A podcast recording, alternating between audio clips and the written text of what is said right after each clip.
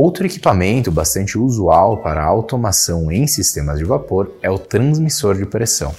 O transmissor de pressão ele é usual tanto na caldeira, onde você pode ter a otimização dos processos de queima, instalando transmissores na sua exaustão, em diversos outros pontos da caldeira, onde ele vai operar motores, vai operar esteiras e tudo que faz parte do processo de combustão, do processo da alimentação de madeira ou de qualquer outro combustível na sua caldeira, e também do processo de queima e exaustão desse combustível, mas também no próprio processo. Então, transdutores de pressão.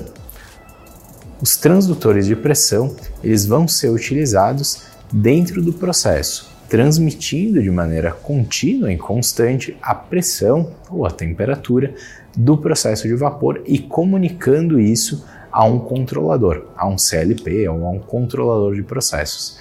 E esse controlador vai operar uma válvula. Então, o transmissor é o sensor. Ele vai monitorar a pressão, monitorar a temperatura.